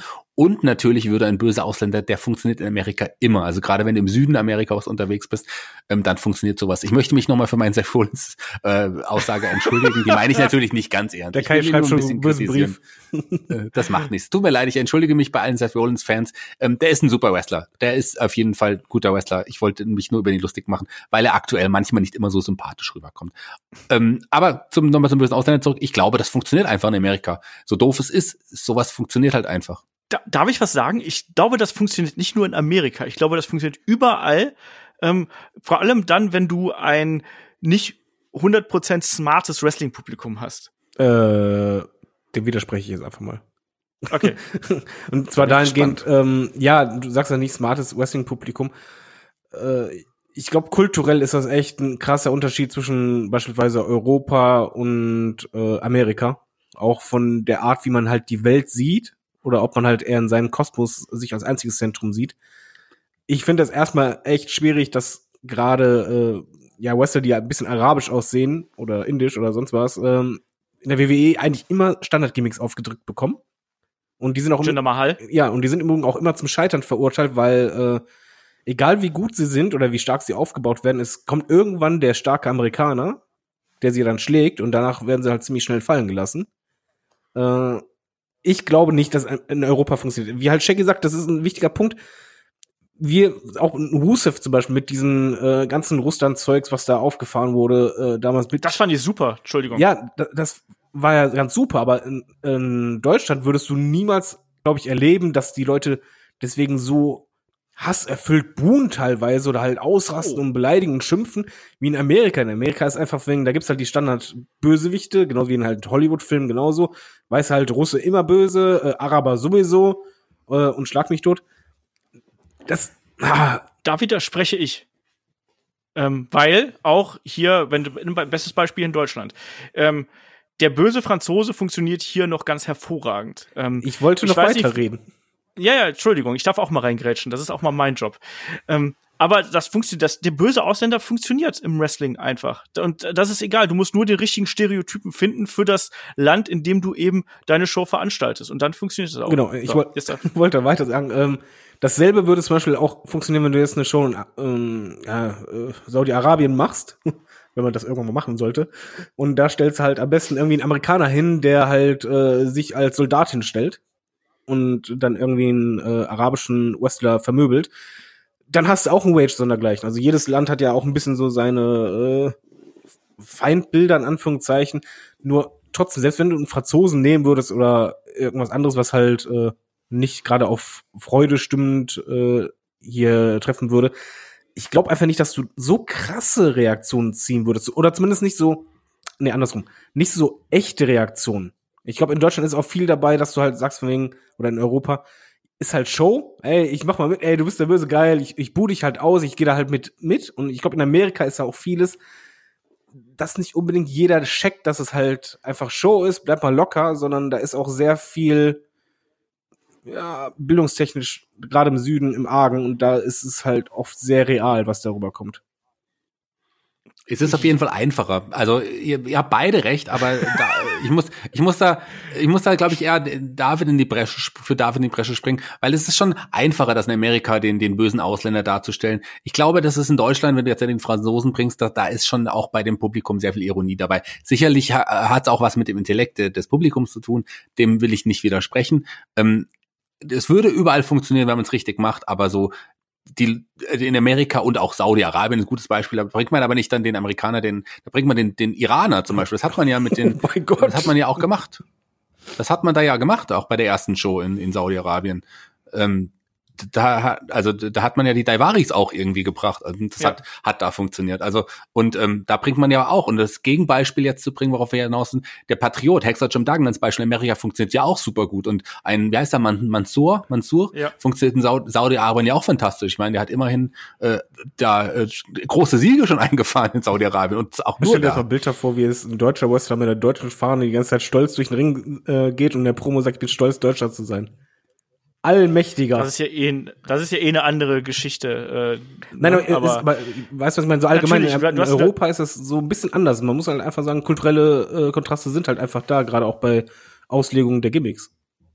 Das stimmt. Das stimmt auf jeden Fall. Also ähm, Patriotengimmick funktioniert natürlich auch äh, bevorzugt in den USA. Jim Duggan, der Patriot. Selbst ein Hulk Hogan ist ja ein Patriotengimmick äh, gewesen. Haben wir letztes Mal drüber gesprochen.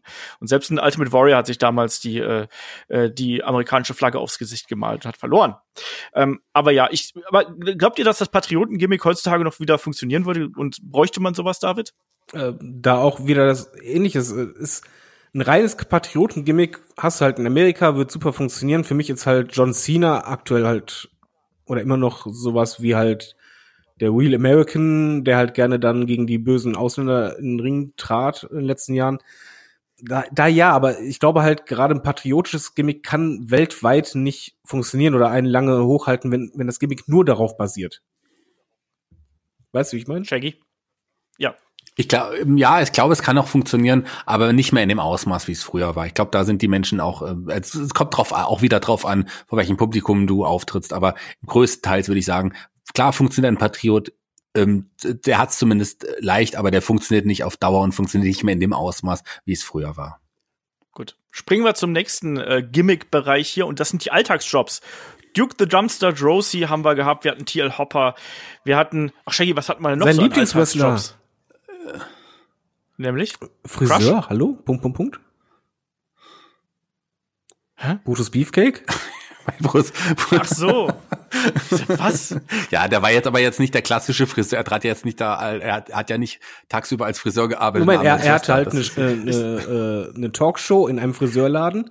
Er hat den Leuten die Ja. Haare geschnitten, kam mit einer Schere zum Ring. Ich glaube schon, dass das ein bisschen. Der hat die Leute, ja, aber er kam mit einer großen Schere zum Ring und hat den Leuten die mit einer Hackenschere, wer ist der? Gartenschere, also mit sowas Großem und hat die Leute, den Leuten, die verloren haben, dann eine Haarsträhne abgeschnitten. Die haben sich ja nicht bei ihm dann die Frisur bestellt. Genau, die haben sich ja nicht die Frisur, Ja, ich sag mal so, bestellt ein Zahnarztgimmick Also, äh, hat ja, man auch nicht Aber er war ein Friseur. Im Ring. So.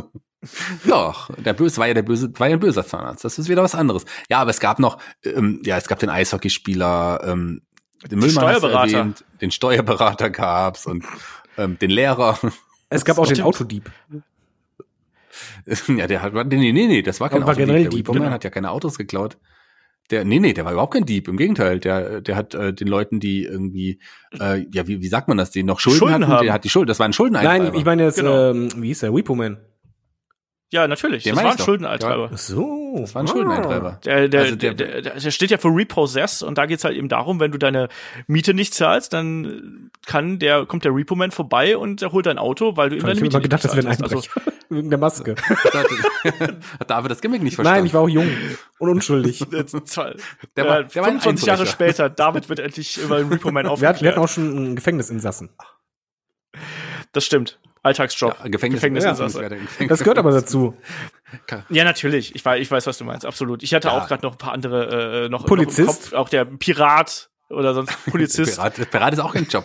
Werden Polizisten werden, ja, Cowboys und Indianer sind auch keine Jobs. Aber so, wir wissen, was wir meinen. So diese Alltags, diese, diese, die, die, diese Charaktere. Big Boss Man war schon diese geil. Jobsverkörperung. Ja, aber der, dein Gimmick war ja, dass er früher mal Gefängniswärter war. Also er war ja nicht, wir, wir reden ja wirklich von Leuten wie ein Duke Drosy, Äh, der, da, da hieß es ja wirklich, der geht tagsüber den Müll einsammeln und abends geht er wresteln. Oder ein, ein TL Hopper, der, der ist Klempner und arbeitet als Klempner und abends Ein wrestelt er noch. Goon. Ein, ein The Goon. Der ist Eishockeyspieler und zieht, so- lässt sogar seine Aus Eishockey-Uniform an. Und der ist aber so brutal, das ist so ein Bully, dass er abends noch andere Leute im Ring vermöbeln will. So, Weil der hat einfach mehr Zeit, weil er immer auf der. Strafbank sitzt. Das stimmt. Ähm, um mal hier, mein Gott, ich habe ich hab genau gewusst, dass es irgendwann hier ausartet, diesem Podcast. Ähm, würde sowas heutzutage Frag noch mich. funktionieren? Höchstens, höchstens Sag als mich- Gimmick als Influencer oder sowas. Alan Boone. das Mega ist ja. Also, pass auf, ganz ehrlich, ich sehe das ganz genauso wie beim Superhelden. Wenn's, das kann, können, du kannst ja nicht fünf verschiedene Alltagsjobs haben, aber wenn es einen gibt, der das richtig cool verkörpert, dann kann das auch funktionieren. Das ist sicherlich dann kein Main Eventer, genauso wie der Superheld nicht. Das wird nie ein Main Eventer sein. Aber es ist eine erfrischende, Mit, eine erfrischende Mid-Cut-Wrestler. Wenn man das wieder mal probieren würde, ich würde das feiern. Und wir haben es ja auch in einer abgewandelten Version. Wir haben ja die Bibliothekare bei AEW und die finde ich fantastisch. Ich finde sie Ja, fantastisch. man macht so wie Heath Slater, dass man halt sagt, von ich, ich arbeite für die Kids zu Hause. Funktioniert auch super. Held des Alltags. Richtiger Ehrenmann. Warum auch nicht? Ähm, was haben wir noch? Wir haben über die sexuell konnotierten Charaktere gesprochen. Da haben wir aktuell äh, ja auch mit Lana und Bobby Lashley äh, ein sehr sexuell konnotiertes Paar, was hart an der Schmerzgrenze des Fremdschämens meandert immer Oh, ich wieder. finde es toll, wie Bobby Lashley Also ich Schauspieler finde es teilweise sexuell, muss ich sagen. Also bei der Hälfte der, der, der, der genannten Darsteller, die sind, würd, den würde ich das sexuell abnehmen. Aber ich sag nicht bei welcher Hälfte. Ich sag nicht, ich sag nicht, wer, wem, bei wem es albern wirkt und ich sag nicht, bei wem es funktionieren kann. Wenn der, wenn der, wenn der äh, Partner Aber nicht ich, da wäre. ich glaube, es könnte, also mit dem Bobby Lashley funktioniert gar nichts. auch keine Alltagsjobs. Äh, ich, ich glaube, es könnte funktionieren, sexuelle äh, Charaktere. Ähm, Wäre aber halt ein Eigentor, weil wir wieder bei dem Punkt sind 2019. Da kriegst du mal richtig einen drauf. Aber es würde funktionieren. Weil Sex sieht immer, sorry. Ja, ich glaube auch, dass das gehen würde mit den entsprechenden äh, Figuren. Dann auch vielleicht, äh, wahlweise, ist, ich glaube, das muss dann entweder sehr provokant sein, also so, dass es wirklich äh, hart an der Schmerzgrenze ist und zwar auf eine wirklich provokante Art eben. Nicht so wie jetzt möchte gern provokant aktuell bei Bobby Lashley und, äh, und Lana, sondern dann wirklich in die Fresse. Oder eben wirklich so subtil, dass man, dass man das irgendwie anders aufbaut. Ähm, Übrigens, äh, ganz kurz, Godfather, ähm, Val Venus, also Zuhälter und Pornodarsteller, sexuell orientierter Charakter, klar, aber auch Alltagsjobs. Nur mal so. Ja, da hast du recht. Äh, Alltagsjobs sind auch reiche Schnösel natürlich. Äh, Million Dollar Man, Teddy Biasi, JBL haben wir angesprochen. Auch in Alberto Del Rio ging in diese Richtung. Meiner Meinung nach ist das, was einfach als Zielcharakter super gut funktioniert und was du heute problemlos wieder bringen kannst und was du immer wieder einbauen kannst. haben Oder wir ja auch ein bisschen so. Ja, also haben, oder nee, nee äh, darf ich, ich, trete einfach mal vor, weil ich jetzt einfach eingeworfen habe. Haben wir ja so ein bisschen auch äh, aktuell so jemand wie ähm, MJF ist ja so der der reiche Schnöseljunge Ja. irgendwie so. Also das funktioniert auf jeden Fall, wenn es auch da der richtige Typ verkörpert. Bei ihm ist es fantastisch, so der ähm, und ich glaube, das würde auch immer wieder immer noch funktionieren. Klar, nicht mehr so wie der bei Million Dollar Man in diesem Million Dollar Anzug, in diesem glitzernden Anzug mit den Dollarzeichen drauf. So würde ja keiner heutzutage rumlaufen. Aber so, ähm, das würde schon noch gehen, klar. Muss man meinen Wohngegend kommen, da laufen die alle so rum. Okay. Lassen wir es einfach mal so stehen. Bist du dann der Virtual von den anderen? ich traue mich nicht raus. ah, Kuss auf die Augen, weiß schon Bescheid. ähm, wir haben noch hier so ein paar, so ein paar Unter, Untergimmicks ein bisschen. Ähm, ich habe noch einen Charakter, den wollte ich einfach noch hier mit im Podcast aufnehmen, ähm, weil der absolut großartig gewesen ist. Das war Waylon Mercy. Ähm, Psycho-Gimmick, aber eben subtil Psycho. Ähm, ich weiß, dass Shaggy den sehr mochte. Und ich weiß auch, dass David den, glaube ich, auch sehr mochte. Wer will zuerst? Stille. Keiner mochte Ich kann mich nicht mal an den erinnern. Ich weiß nicht, wie du gerade darauf kommst, dass ich den mochte. Ich Was? mochte jemand wie Brian Pillman. Das fand ich super. Ich weiß nicht, wie. wie Ja gut, Brian, Waylon Brian Pillman muss ja jeder mögen. Brian Pillman, mein absoluter Fa- Liebling aller Zeiten übrigens. Ähm, das hatten wir, glaube ich, auch schon mal. Äh, Waylon Mercy, das ja äh, Dangerous Dan Spivey vorher bei den Skyscrapers auch. Äh, zu dem Zeitpunkt, als Waylon Mercy schon im Ring leider weit über seinen Zenit hinaus, auch durch Verletzungen, konnte sich auch nicht mehr richtig bewegen. Aber das Gimmick, es ist ja das Gimmick, was auch einen Bray Wyatt am Anfang quasi so ein bisschen inspiriert hat. Also nicht den Fiend, sondern den alten Bray Wyatt. Ähm, das war so ein bisschen angelehnt. Also ich fand das Gimmick fantastisch. Äh, er hat das super verkörpert, seinen Blick also war war unglaublich. Äh, da kriege ich heute noch Gänsehaut, wenn ich an den Blick von von von Waylon Mercy denke. Ich glaube klar, wenn auch hier muss ich sagen, äh, wie bei fast jeder Frage, wenn es der richtige Wrestler verkörpert, würde sowas fantastisch funktionieren. Und das ist auch jemand, den man dann auch im Main Event einsetzen kann. Das ist ein geiles Gimmick, der wirklich der, der, der Psycho, das, das funktioniert einfach. Ich meine, so ein, auch wieder ein aktuelles Beispiel, nicht ganz so extrem, aber ein, ein John Moxley funktioniert ja auch, geht ja auch in die Richtung so ein bisschen. Ja, ich ja. finde auch, Psycho-Gimmick geht immer, für mich zählt auch Mankind ein bisschen zum Psycho-Gimmick. Ja. Ähm, da geht's aber halt, wie, wie Shaggy gesagt, es muss halt ein Wrestler sein, der das halt auch gut verkörpert, glaubhaft verkörpert und vor allen Dingen durchzieht. Also wenn ich halt daran denke, was Mick Foley allein schon alles gemacht hat, als er Mankind war, dass er halt zum Beispiel sich ausgedacht hat mit äh, der zweiten Musik und mit dem Haare ausreißen und Co. oder jetzt halt John Moxley der zieht das ja auch richtig gut durch. Und das passt einfach. Und dann kann es heutzutage immer funktionieren, weil Zyklus sind spannend. Also, ich find's toll. Ja, das denke ich auch. Ich habe jetzt hier noch abschließend hatte ich noch den Undertaker, das alte Zombie-Gimmick. Ich glaube, sowas haben wir ja im Endeffekt jetzt mit dem Fiend, aber eben auf eine modernere Art und Weise. Also da sind ja schon die Parallelen schon da irgendwo, aber eben, wir sind nicht mehr Anfang äh, der 90er, sondern wir sind eben äh, 2020 beinahe. Ähm, ich glaube, das, da kann man jetzt auch sagen, das kann funktionieren, aber man hat natürlich heutzutage dann die Herausforderung, ähm, wie man das eben umsetzen wird.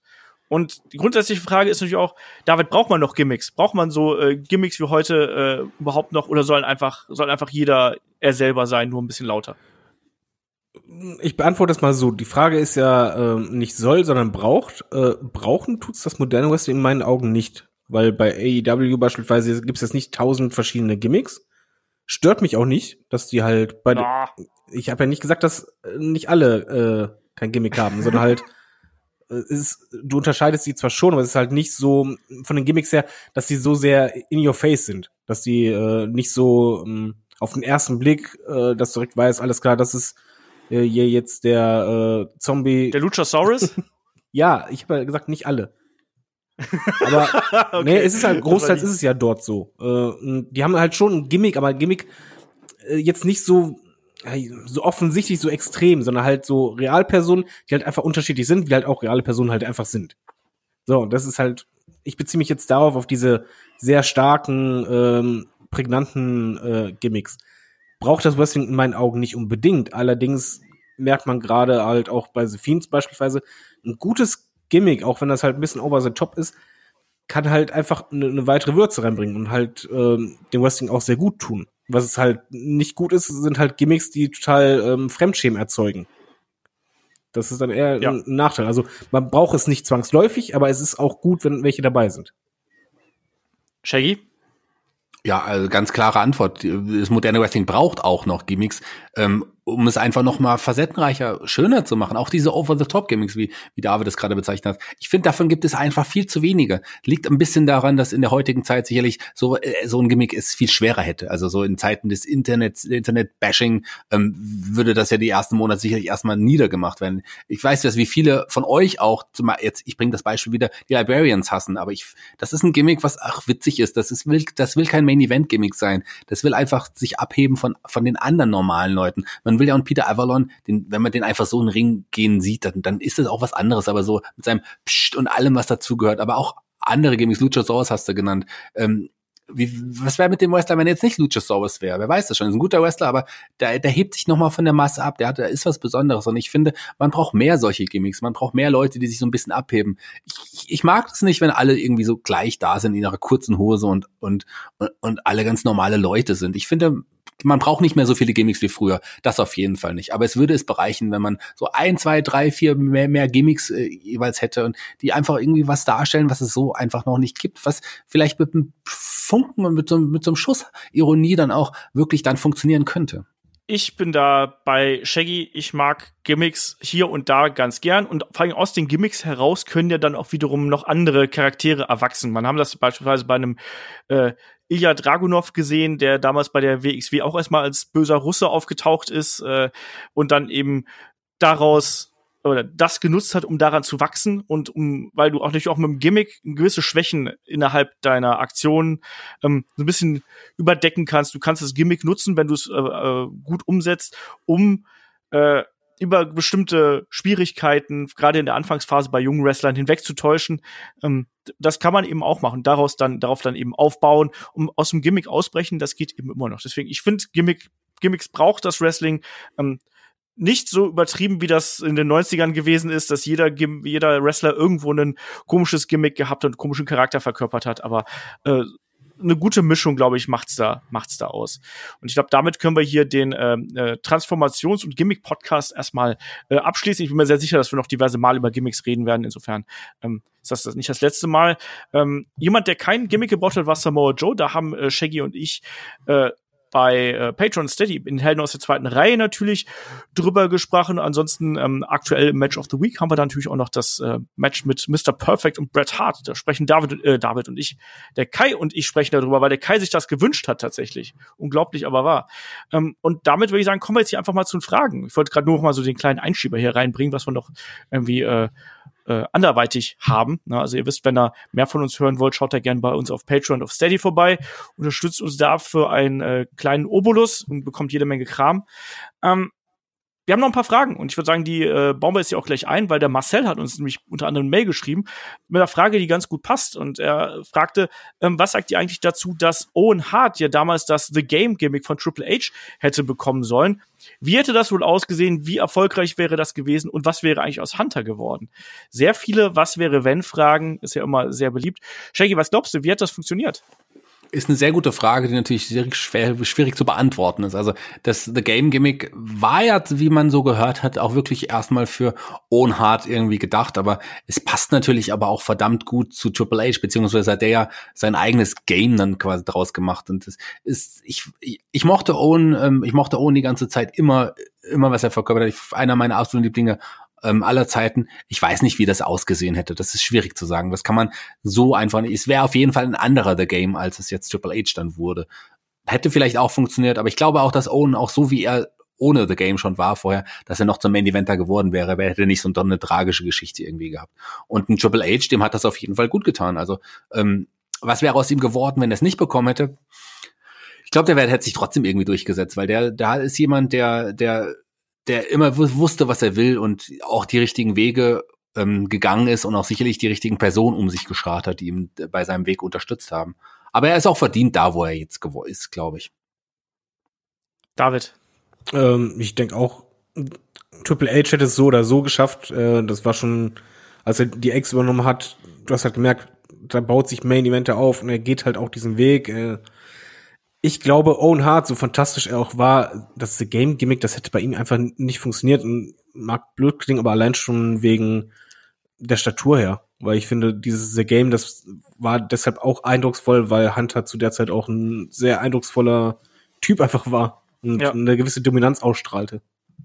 Ich glaube auch. Ich weiß nicht, also wie, wie Shaggy das schon gesagt hat, ist natürlich eine Frage, wie dann eben ein Owen Hart dieses äh, The Game Gimmick umgesetzt hätte kann ich mir super schwer vorstellen, weil ich auch dieses, äh, diesen Charakter eben so schwer greifbar finde. Woran macht man das fest? Ich finde die Art und Weise, wie ein The Game das, äh, wie ein Triple H äh, The Game verkörpert hat, eigentlich nahezu makellos und perfekt. Ich weiß nicht, ob Owen Hart das so gut umgesetzt hätte und ich glaube, da gehört auch diese Körperlichkeit so ein bisschen dazu, dass auch Triple H das extrem gut darstellen konnte. Ähm, ich weiß nicht. Ähm, Interessant wäre es gewesen, ich glaube aber so war es dann, äh, war hat es dann ganz gut gepasst. Machen wir weiter mit der äh, nächsten Frage. Da hat der Jane gefragt ähm, per Facebook, ist der Sandman eigentlich noch im Ring aktiv? Und da kann man sagen, ja, ist er, immer noch hin und wieder mal so ein bisschen. Ähm, überraschenderweise. Äh, der, die Ex-Member hat gefragt bei YouTube und mich direkt angesprochen. Ähm, Olaf, weißt du, wieso Rob Van Dam bei WWE-Fans so unfassbar over gewesen ist? Also ich sprich wahrscheinlich so Zeitraum 2-1, 2-2, 2-3, so um den Dreh, vielleicht auch noch ein bisschen später hinterher, als er da bei der ECW wieder zurückgekommen ist. Ähm, bei ihm ist die Halle ja regelrecht explodiert. Ja, gute Frage. Ich glaube, dass ein Rob Van Dam einfach ein extrem äh, guten Ruf damals gehabt hat und vor allem auch ähm, viele angesprochen hat, die so ein bisschen das WWE-Produkt damals satt gehabt haben. Ich glaube, das wäre so ein bisschen äh, ja so eine Art Rebellencharakter gewesen, eben weil er einen anderen Stil gehabt hat, weil er eine andere Mentalität gehabt hat und das kam anscheinend irgendwo an. David, weißt du, warum Rob Van Dam damals so extrem gut ankam? Warum mochtest du den? Ich fand Rob Van Dam fantastisch. Ich nehme jetzt mal lieber den Vergleich, ähm, ich ziehe meine Frau quasi zu Rate, weil die war auch riesen Rob Van Dam Fan Die kannte ihn vorher nicht von ECW und bei ihr war einfach direkt so, wow, der ist super und äh, es passte bei ihm alles zusammen. Erstmal, äh, wie er reinkam, das, mit diesem Wop Van Dam, diese auf sich zeigen, das sollte man nicht unterschätzen. Das, und genau wie die AVD-Chants, die sind halt sehr cool. Wie er sich im Ring bewegt hat, allein schon wie er halt aufs oberste Seil gesprungen ist, es sah einfach anders aus, dadurch, dass er halt ein bisschen so Martial Arts reingebracht hat, hat er sich ja abgehoben, Outfit war cool, es ist, bei ihm passt halt alles irgendwie, dass du halt sagst, ja, der, der ist halt cool, das ist so wie vergleichbar, Rob Van Dam ist für mich wie einer wie Jeff Hardy, wo du einfach auch gesehen hast, im Ring irgendwie hatte der was und ja, komm, feier ich ab. Shaggy, willst du Ich noch glaub- was hinzufügen? Ich glaube, dass wir David gleich nach, der David gleich nach dem Podcast nochmal die Haare nass macht und auf sich zeigt die ganze Zeit, weil das mag er scheinbar so. War das aber, aber äh, ihr habt alles schon zu Rob Van Dam, das Wichtigste im Grunde gesagt, der eigen, ein- einzigartige Stil, den er hatte. Aber eine wichtige Sache noch, ähm, der hatte auch wirklich, was man so vielleicht auf dem Fernsehen nicht so ganz richtig gesehen hat, aber wenn man ihn mal live gesehen hat, der hatte wirklich auch wahnsinniges Charisma. Das ist ein Typ, der hatte eine Ausstrahlung, die hat einfach zu ihm gepasst, der hatte was eigenes und darauf sind die Fans einfach abgegangen, zu Recht. Da gehen Kann sie heute immer noch. Privates einwerfen? Ja. Ganz schnell, äh, sehr surreal war, äh, wie gesagt, meine Frau Rob Van Dam-Fan. Wir waren bei einer Veranstaltung in der Turbinenhalle, äh, standen draußen. Rob Van Dam war halt im, äh, äh, in der Hauptshow dann drin, als letztes Match gegen ähm, Sabu. Und wir standen draußen, ich rauche mir eine, plötzlich kommt äh, Rob Van Dam entgegen mit einem Kaffee in der Hand und sagt einfach Hallo. Und das war so surreal für uns, weil das halt einfach so plötzlich so ein ganz normaler Typ war. Der hat am Ende auch noch ein Foto äh, mit meiner Frau und äh, dem Ring um, äh, den Ring, den Gürtel um, um die Schulter gemacht sehr, sehr netter Typ, aber was du halt sagst, das stimmt echt. Der hat irgendwie so eine sympathische Ausstrahlung. Gut. Fand ich auch, mochte ich. Aber ich war auch immer ein Rob Van Dam-Fan. Ich mochte ihn auch sehr. Irgendwann war, ist er halt langweilig ein bisschen geworden. Da hat man sich an ihm satt gesehen. Aber für, mich war der auch immer einfach eine Attraktion. Wenn der früher auf der Card gewesen ist, der war eben was Besonderes. Ähm, Farbtupfer auf der, auf der Card. Ähm, aber pro Farbtupfer, der Philipp fragt per Facebook, die Frage äh, ist heute noch reingekommen, äh, was würdet ihr als große Modesünden in der Wrestling-Historie bezeichnen? Ich habe schon spaßeshalber behauptet, äh, jedes Outfit von äh, Charlotte Flair.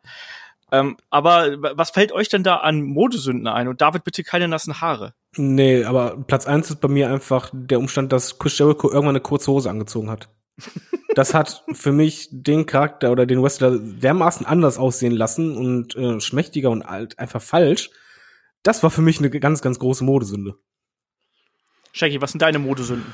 Also Modesünde im Wrestling ist natürlich schwierig, weil das äh, sind ja auch immer so Outfits der Zeit gewesen. Klar gab es einige ganz schlimme Outfits, vor allem in den 90ern, äh, schlimme Frisuren in den 90ern, die ganzen Fukuhila Schnurrbart-Sachen sind natürlich schwierig. Die, äh, und ähm, Outfits, so viele schreckliche Outfits, zu viele, um sie zu nennen. Aber ich nenne mal eine laufende Modesünde, die heißt Michael Hayes. ja, das, das ist, das ist auf jeden. Fall absolut richtig. Ach, wir haben noch vergessen, hier Gold, das zu seinen Zeiten, wo dann später die Strapse über den Outfit Ja. trug. Ja, das, fand ich auch süß. ganz furchtbar. Das fand ich echt furchtbar. ganz grauenhaft. Aber Jericho kannst du nachvollziehen, was ich meine, oder, Olaf? Ja, ich fand es nicht ganz so schlimm, aber ich habe auch äh, sehr lange gebraucht, um mich dran zu gewöhnen. Kann ich verstehen. Ähm, der Louis fragt noch, ähm, ich hole gerade das WWE-Jahr 1999 nach. Mir fällt auf, dass die Zuschauer in den Arenen zwar sehr laut sind, aber dass es kaum Chants gibt. Ähm, wann fing es mit den Chants an und äh, wann war es etabliert? So, das ist natürlich eine schwierige Frage. Da müssen wir jetzt einfach alle Jahre nochmal durchgehen. Ich glaube, das ist einfach dadurch gekommen, dass irgendwann Wrestling ein bisschen inter internationaler geworden ist und dass immer mehr internationale Fans ähm, auch gerade bei den großen Pay-per-Views rübergekommen sind. So ganz bewusst schwierig. David, fällt dir was ein? Oder Ich, ich kann keinen genauen Zeitpunkt sagen. Ich glaube auch nicht, dass es rein Internationalisierung war, sondern großteils äh, vor allen Dingen als die Demografie sich geändert hat vom Publikum. Weil es, je mehr junge Männer reinkamen, und du kannst davon ausgehen, dass die halt nicht nur beim Wrestling waren, sondern die gehen halt auch Basketball oder sind am College und, äh, und haben da auch ihre Chance. Äh, die haben das quasi reingebracht. In dem Moment, als junge Erwachsene oder junge erwachsene Männer reinkamen und vor allen Dingen die Oberhand hatten, ähm, wurde es halt lauter. Du merkst es auch hier in Deutschland in der Hausshow, wenn du halt irgendwo einen Block hast, wo halt viele in, wenn wir so Mitte 20 oder so rum sind, ist die Wahrscheinlichkeit sehr hoch, dass es mehr Chance gibt als nur Geklatsche. ja, wobei natürlich 1999, das war ja schon die Zeit, äh, ähm, wo es eben ne fast nur junge Männer gewesen sind oder wo oder wo, wo du zumindest ein sehr junges äh, erwachsenes Publikum angesprochen hast, die da zum Party machen hingegangen sind.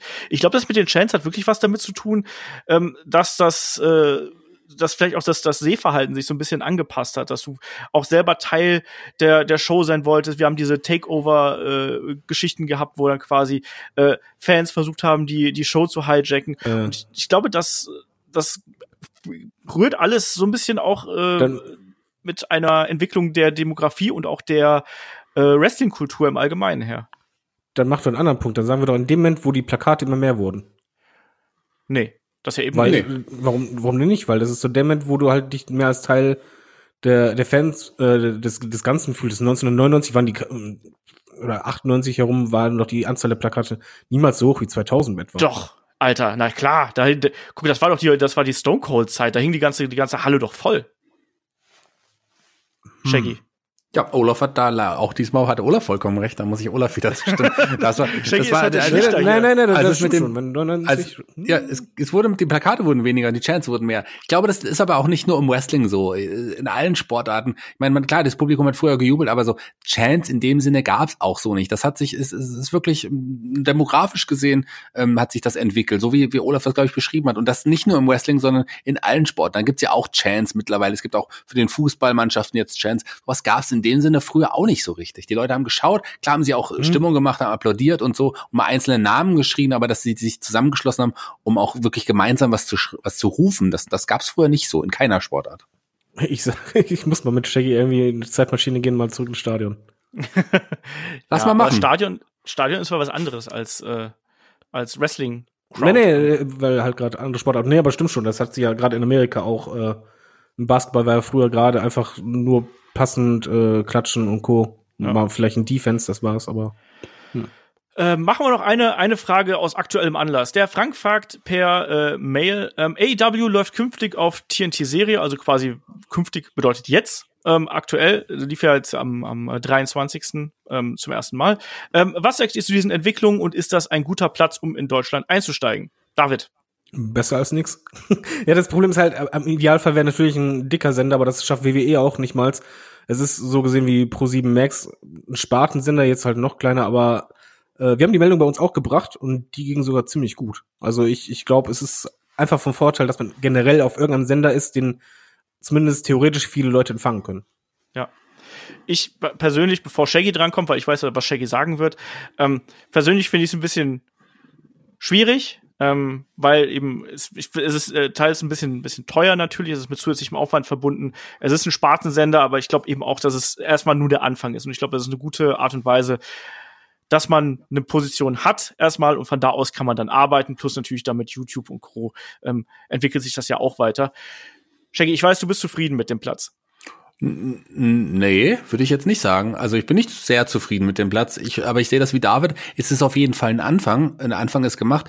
Natürlich ist, ist, wäre es besser, wenn man äh, frei empfangbaren Fernsehen ist. Natürlich will man aber auch vor allem das live irgendwie schauen. Also ich fände es okay, wenn man hinter der, hinter der Paywall steckt, wenn man dafür das aber auch live sehen kann. Wenn man aber trotzdem mit ein paar Tagen Verzögerung die Sendung erst sehen kann und nicht live, ist es hinter einer Paywall irgendwie eher verschenkt, würde ich so zumindest behaupten. Ich habe gehofft, dass ich hätte kein Problem damit gehabt, wenn es bei äh, TNT-Serie oder woanders bei Sky kommen würde, wenn man aber auch die Möglichkeit hätte, es live zu sehen. Die hat man ja jetzt so in dem Fall nicht, sondern das ist ja auch nach mit zwei Tagen Verzögerung. Und ich weiß gar nicht, wird wahrscheinlich trotzdem im, im, auch im Originalton dann zu empfangen sein. Ähm, Zweikanalton. Ja. Zweikanalton. Genau, dann immerhin, immerhin schon mal das. Aber ich fände, wenn, wenn man schon in, hinter die Paywall geht, dann bitte auch live, finde ich. Man hat ja trotz allem auch die Möglichkeit, ist bei, man könnte es ja bei Fight trotzdem noch anbieten, es das auch live zu sehen. Ich meine, das macht man in anderen Ländern auch. Da ist man auch hinter mit dem im, im nicht im Free TV hinter, da ist man hinter auch hinter einer Paywall mit den mit den ähm, zeitverzögerten Ausstrahlungen. Aber man hat bietet den Leuten da auch die Möglichkeit über Fight es nochmal anzuschauen. Ich glaube in England ist es irgendwie so. Ähm, warum nicht auch in Deutschland? Also das, ich finde es eher ein bisschen schade, muss ich sagen, dass es jetzt nur so ist. Jo, ähm, damit sind wir jetzt erstmal durch. Wir haben noch ein paar Fragen übrig, die heben wir uns einfach fürs nächste Mal auf, äh, weil ich weiß, dass hier einige von uns noch Termine haben. Ähm, nächste Woche geht's dann äh, weiter im Programm mit äh, ja, Crown Jewel. Da halten dann David und Kai hier die Stellung. Ich bin dann auf dem Weg, auf dem Weg zur BlizzCon in den USA. Äh, nächsten Wochenend-Podcast, da gibt's hier die äh, erste bzw. zweite Ausgabe von Head to Head. Die reichen wir nach sozusagen als Bonus. Der Shaggy und ich nehmen äh, für kommende Woche für die Supporter noch den Halloween Havoc natürlich auf. Äh, Special Review 1993 habt ihr euch ausgesucht. Also Cactus Jack gegen Vader, da werden Shaggy und ich dann drüber quatschen. Auch die Rufe, dass wir gerne mal wieder einen Live-Kommentar oder so ein, so ein äh, Watch-Along machen, sind angekommen. Werden wir schauen, wie wir es in naher Zukunft irgendwie Ende des Jahres nochmal umgesetzt kriegen. Ähm, und ansonsten, wenn ihr noch mehr von uns haben wollt, wisst ihr, ähm, schaut gern bei Patreon und bei Steady vorbei, unterstützt uns da, schmeißt uns da was in die Kaffeekasse. Und äh, in dem Sinne, glaube ich, sind wir durch. Und ich sag Dankeschön, Shaggy. Dankeschön, David. Ja. Und Danke. Ich möchte mich nochmal möchte noch mal kurz Ach. entschuldigen für meine Seth Rollins Sachen irgendwie. Äh, ich will nicht, dass das ist mir wichtig. Also ich meine, es ist ja nur äh, ist ja nur wegen seiner Aussagen in letzter Zeit. So ansonsten ist er ja auch wirklich in Ordnung. Dann möchte ich mich bei euch beiden entschuldigen für die technischen Probleme, die wir irgendwie hatten. Ähm, wir zusammen aber hat ja am Ende alles funktioniert und wir hören uns ja auch alle drei ganz gut an. Und ich freue mich sehr, wünsche dem Olaf viel Spaß in, in, ja, in Amerika. Und ich wusste gar nicht, dass Alexa Bliss eine eigene Convention hat, aber viel Spaß. Bis zum nächsten Mal. Tschüss. Tschüss.